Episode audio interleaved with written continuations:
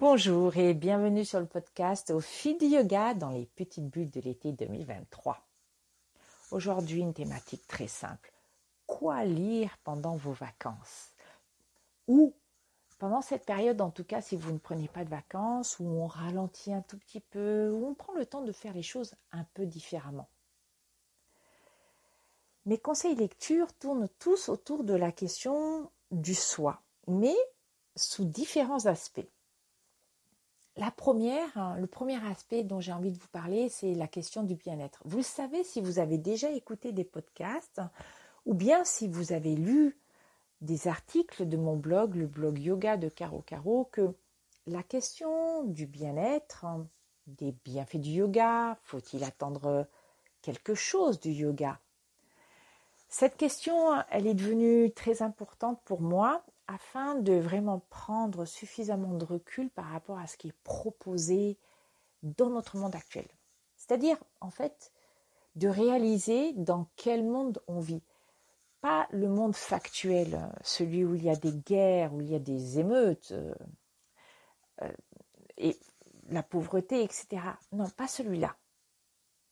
Celui plutôt, je dirais, presque en termes de réflexion.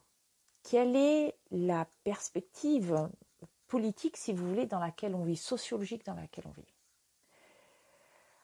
Un des livres fondateurs pour moi, vraiment que j'ai, je vois, euh, j'en parle très souvent et je vous incite vraiment à lire, c'est le livre Apicratie de Eva Illouz et d'Edgar Cabanas. Ce livre, c'est pas forcément un livre euh, facile à lire dans le sens où euh, les deux auteurs vont décortiquer l'avènement de ce qu'on appelle la psychologie positive. La psychologie positive est un mouvement, fait partie de, l'aspect psychologie euh, au sens médical du terme. Et, mais ils ont étudié en fait euh, je dirais presque les déviances de celle-ci et comment notre monde libéral s'en est emparé pour la servir. Et je me souviens quand euh, j'ai lu ce livre sous l'impulsion euh, d'un professeur de yoga, parce que je m'interrogeais sur ma propre place en tant que petit prof de yoga, hein, parce que je, remets vraiment les choses en perspective. Je n'ai pas beaucoup d'élèves, donc euh, en fait, euh, je me dis professeur de yoga, mais peut-être presque plus euh, à travers le, podcast et, et, le blog. Mais je me posais la question de savoir qu'est-ce que je faisais dans le monde qui était dans lequel je vis et dont je voyais certains travers et comment faire. Et donc, euh, euh, ce livre m'a été conseillé et ça m'a ouvert les yeux. Parce que en ouvrant les yeux, ça permet de prendre du recul. Très brièvement, mais j'aimerais vraiment, enfin, je vous incite vraiment à, à lire ce livre. Ce livre, il dit quoi? Il dit en fait que peut-être que l'idée de la psychologie positive, l'idée de départ était très intéressante. Sauf que elle a été complètement édulcorée par son propre créateur d'ailleurs et euh, mise au service d'une seule chose qui est 1. Vous êtes votre propre maître de votre bien-être. Donc si vous n'allez pas bien, c'est votre faute. Donc un principe de responsabilisation. Certains diront c'est super, je me sens libre parce que je me sens libre. On est bien d'accord. Je me sens libre parce que je choisis mon bien-être.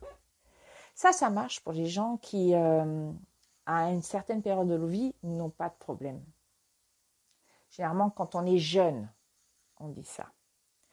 Et puis, au fur et à mesure des étapes de la vie, en fait, la vie, elle n'est pas aussi simple qu'on le pense quand on est jeune. Et hum, prendre soin de soi, ça peut devenir très compliqué. Et donc, être bien tout le temps, ça peut devenir compliqué. Et donc, si on n'est pas bien, eh ben, c'est de notre faute. C'est ce que dit la psychologie positive, en définitive. Deux, on vous donne l'apparence de tenir compte de votre bien-être dans le milieu du travail pour une seule chose, être encore plus performant.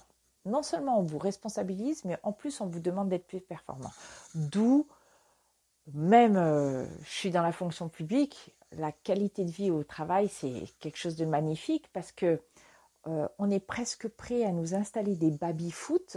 Je dis presque parce que c'est pas tout à fait vrai. Des baby-foot pour que nous puissions nous détendre pour être encore plus performants au travail. L'idée, elle n'est pas là. Ce sont des caches misères. C'est-à-dire qu'on s'intéresse toujours aux conséquences, jamais aux causes. Fondamentalement, pourquoi ça ne va pas? Non, on va essayer, c'est d'ailleurs un peu tout ce qui se passe avec les politiques actuelles, on va essayer de cacher la misère. Euh, ça me fait toujours euh, marrer, c'est quand euh, voilà, Emmanuel Macron est venu à Marseille au début du mois de juillet. J'étais étonnée parce que pendant une semaine, les éboueurs ne sont pas passés à la maison, les rues n'étaient, j'habite pas dans le centre, les rues n'étaient pas du tout nettoyées alors que l'hypercentre était euh, clean. Bon, euh, quatre jours après, c'était foutu puisqu'on a eu, euh, on a eu les émeutes. Et c'est un peu ça, c'est du cache-misère. On déplace les choses. On ne sait pas s'attaquer au vrai problème, à la vraie cause. Donc voilà, le livre d'Eva Illouz, si vous n'avez pas le temps, écoutez Eva Illouz qui parle dans un euh, sur YouTube, euh, sur la chaîne de la librairie Mola, où elle parle d'apicratie. Et franchement, euh, c'est, très très intéressant. Moi, j'ai beaucoup aimé.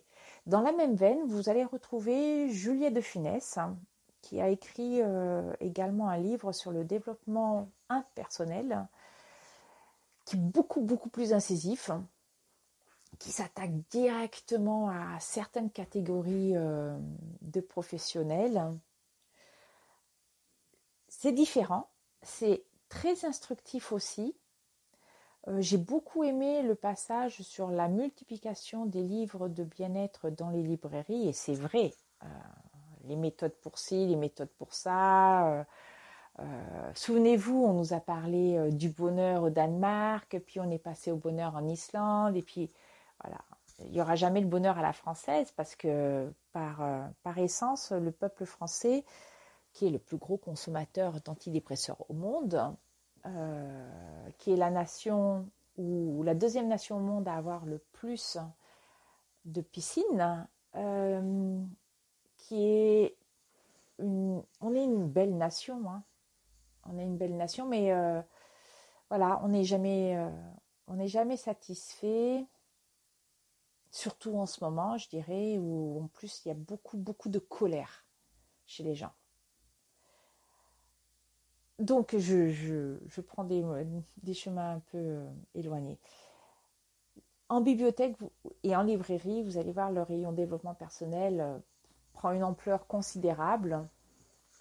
Et ce sont des succès, euh, ce sont des succès de librairie, d'édition, avec effectivement euh, une multiplication à l'époque. Je me souviens quand j'étais plus jeune, c'était euh, la cuisine. Maintenant, c'est le développement personnel. Il y a eu aussi pour m'écrire, ça, reste toujours un peu. Lisez donc aussi Julia de Finesse. Et puis, il faut que absolument que je vous parle de Zineb Fazi, le yoga, nouvel esprit du capitalisme. Zineb Fazi est professeur de yoga, et jeune professeur de yoga, qui tient euh, Chitavriti, un blog qui écrit aussi pour euh, Esprit Yoga. Son livre euh, est très bien.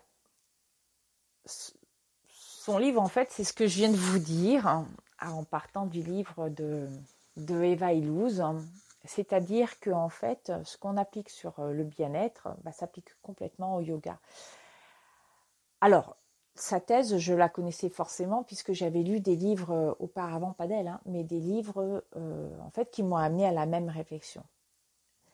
Par contre, il y a tout un aspect qu'elle a très bien, très bien expliqué en fait sur l'avènement, un peu revenir sur l'histoire du yoga, qui, pour, je pense, est, est, très intéressant pour toute personne qui s'intéresse au yoga et qui n'a pas justement cette connaissance. Pour tout pratiquant de yoga, par exemple, pour tout élève qui ne sont pas professeurs de yoga ou pour tout jeune professeur de yoga ou encore des personnes bah, qui n'ont pas ouvert de livres parlant des textes du yoga et qui n'ont pas forcément ce, recul. Donc je vous incite à lire ce livre. Euh, la conclusion aussi, les quelques pages de conclusion sont, sont très intéressantes parce qu'elles ouvrent des portes, peut-être pas encore suffisamment euh, bien ouvertes d'ailleurs, c'est-à-dire une perspective plus fournie, je vais dire. Ça sera ma critique vis-à-vis de, ce livre. Je tiens à dire que j'ai été très rétive à le, lire. J'étais très rétive parce qu'avant de lire le livre, quand j'ai vu le titre, et parce qu'il y a eu beaucoup de pubs euh, sur les réseaux sociaux, dans les magazines, et donc par essence, euh, je suis opposée à ce genre de choses. Donc, euh, forcément, j'y suis allée à reculons. Mais euh, et j'ai déjà lu des articles de Zineb sur son blog, des articles très incisifs. On aime ou on n'aime pas. J'aime pas tout. Mais c'est une vision qui me permet d'étouffer la mienne. Donc, euh, et généralement avec euh, avec la, sa co-autrice, si je me souviens bien, c'est Jeanne, c'est Jeanne, je vais pas vous dire de bêtises, j'ai oublié son, nom de famille. C'est très fouillé. Alors, ma critique, c'est que c'est très citadin, c'est très ethnocentré parisien. Mais après tout, euh, même si Zineb Fazi a depuis déménagé, euh, moi j'ai une vision très marseillaise et c'est vrai qu'on bah, ce qu'on connaît, le mieux, c'est ce qui est à côté de chez nous.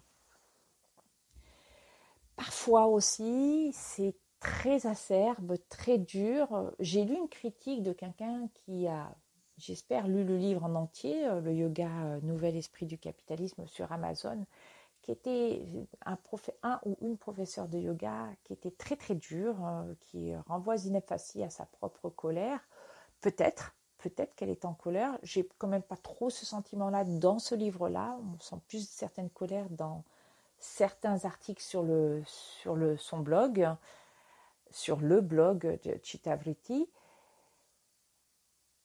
Euh, je, je, pense aussi que c'est la vision d'une génération.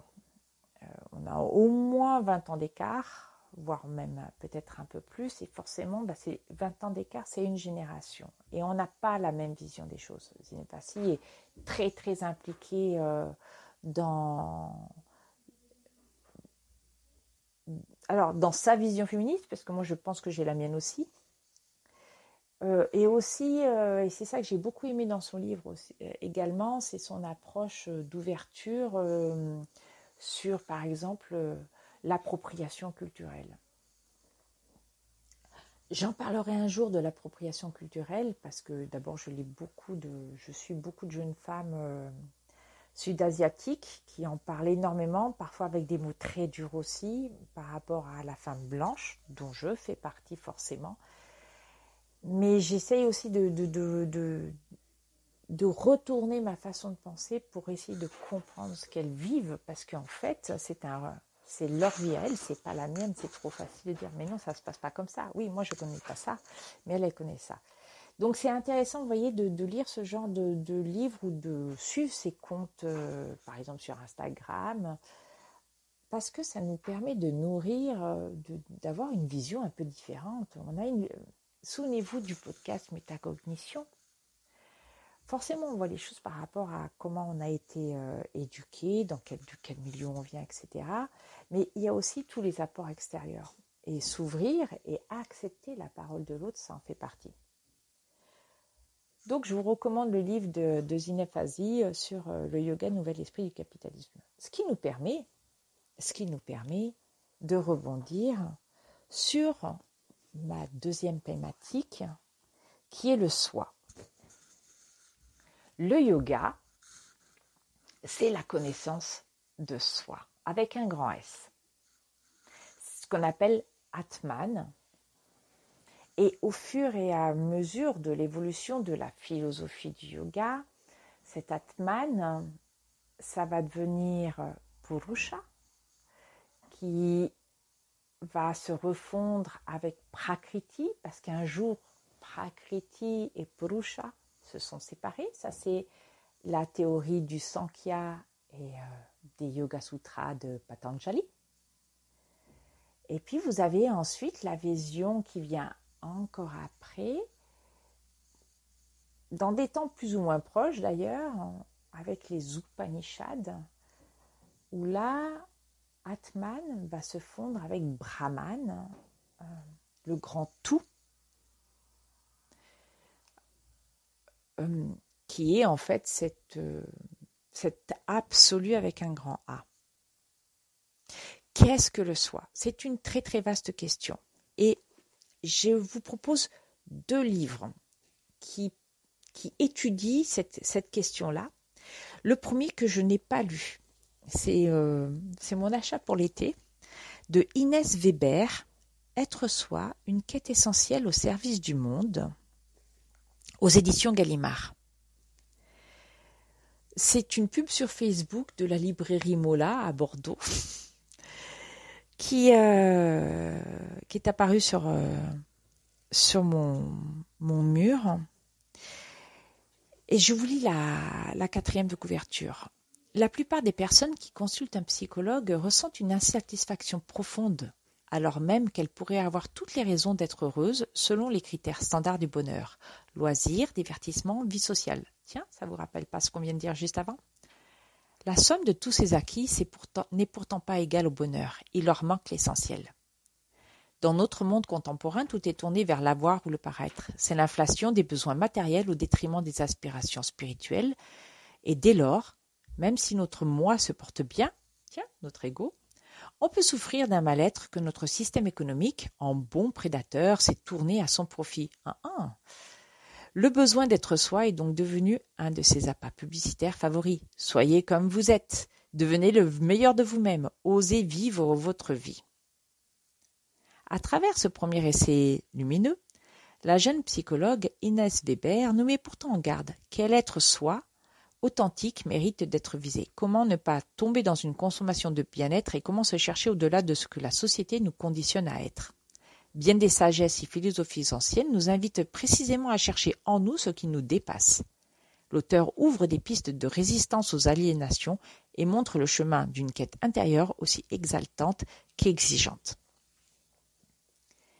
C'est écrit par une philosophe, donc dans cet ouvrage, ce sont les différents courants de pensée philosophique qui sont abordés. C'est pour ça que je pense en bon occidental, que ce livre peut être intéressant. Pourquoi je dis en bon occidental? Mais parce qu'à l'école, on étudie d'abord la philosophie occidentale. J'ai pas souvenir d'avoir d'ailleurs étudié autre chose que de la philosophie occidentale. Donc, c'est un bon début de lire ce livre. C'est un bon début parce que ça va résonner en vous, ça va vous permettre de continuer ce cheminement entre se détacher de notre société qui nous propose un soi économique, pour aller progressivement vers la notion du soi telle que on le voit en yoga. Mon deuxième livre, c'est celui de José Leroy. José Leroy qui euh, a écrit le petit traité de la connaissance de soi. Ce livre, je l'ai lu aux des éditions Almora. Ce livre, je l'ai lu l'an dernier et je crois que je vais le relire parce qu'il n'est pas simple. Et parce que j'ai besoin, pour ce qui me concerne, d'aller encore un tout petit peu plus loin dans la réflexion. Là, on commence à doucement transiter de la philosophie occidentale vers la philosophie euh, asiatique. José Leroy est un philosophe également, pratiquant de yoga et euh, pratiquant d'un yoga issu euh, des textes du shivaïsme du Cachemire. Donc c'est encore une autre vision très intéressante à aller visiter. Quand on vise la connaissance de soi, l'éveil du soi, c'est pourquoi? C'est l'éveil tout court. L'illumination, être éveillé. Et j'aime bien dans ce livre une phrase qu'il a écrite qui est que pour être éveillé, il faut d'abord être réveillé. Et peut-être bien qu'être réveillé, eh bien justement, c'est de suivre tout ce cheminement de compréhension de là où nous vivons, de comment nous cheminons, et puis ensuite hein, d'essayer de se comprendre soi. D'abord de comprendre le moi et de comprendre le soi. Suis-je conscient d'être conscient? Qui suis-je Ou que suis-je? Suffit-il de lire sa carte d'identité pour se connaître? Suffit-il de se regarder dans le miroir pour se connaître? La connaissance de soi est-elle une connaissance morale? Suis-je mes pensées? Suis-je ce dont je me souviens? Qu'est-ce que je suis Soit ou non soit? La connaissance de soi n'est-elle pas une ignorance de soi? Voilà, ce sont toutes les questions que se pose José Leroy et je pense que c'est une très bonne façon, progressivement, dans ce chemin, de ce cheminement interrogatif, d'aborder la notion du, du soi. Et vous pouvez accompagner votre lecture de deux livres qui sont des traductions de textes mystique.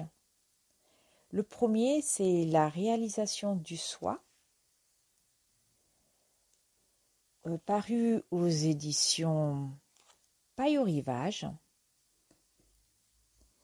Le deuxième, c'est la connaissance, la quintessence du soi, également euh, à Paille au rivage. Ce sont des poèmes.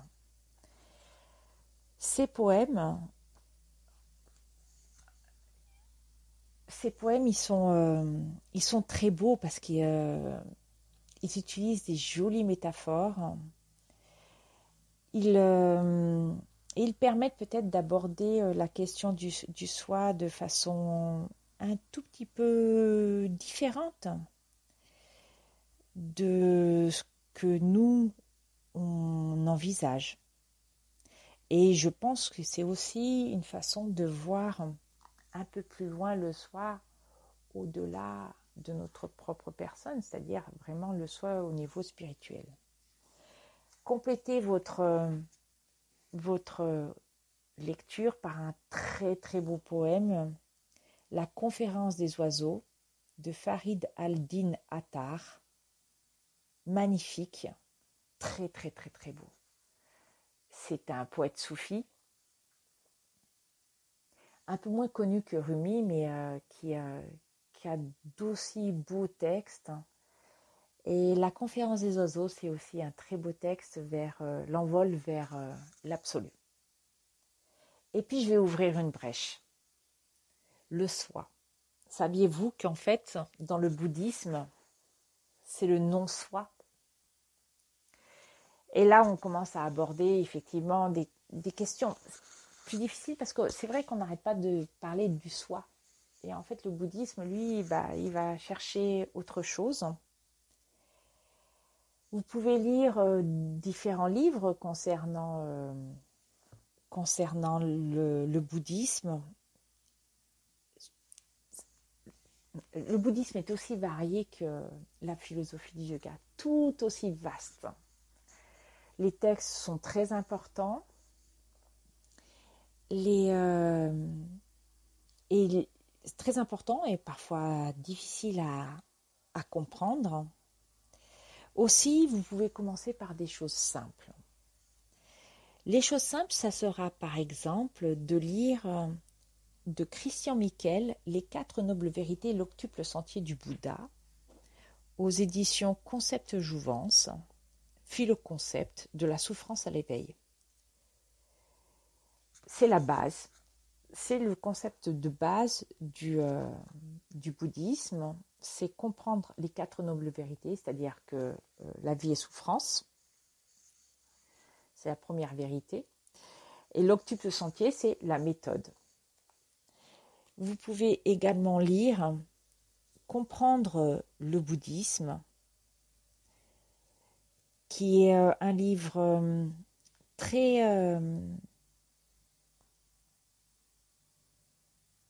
de Denis Girard, qui est un livre très simple, mais qui a l'avantage de présenter euh, tout, euh, tout, le panel du bouddhisme, les, les bases.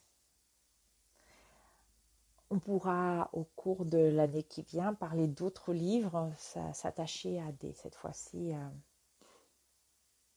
à des concepts plus, plus difficiles.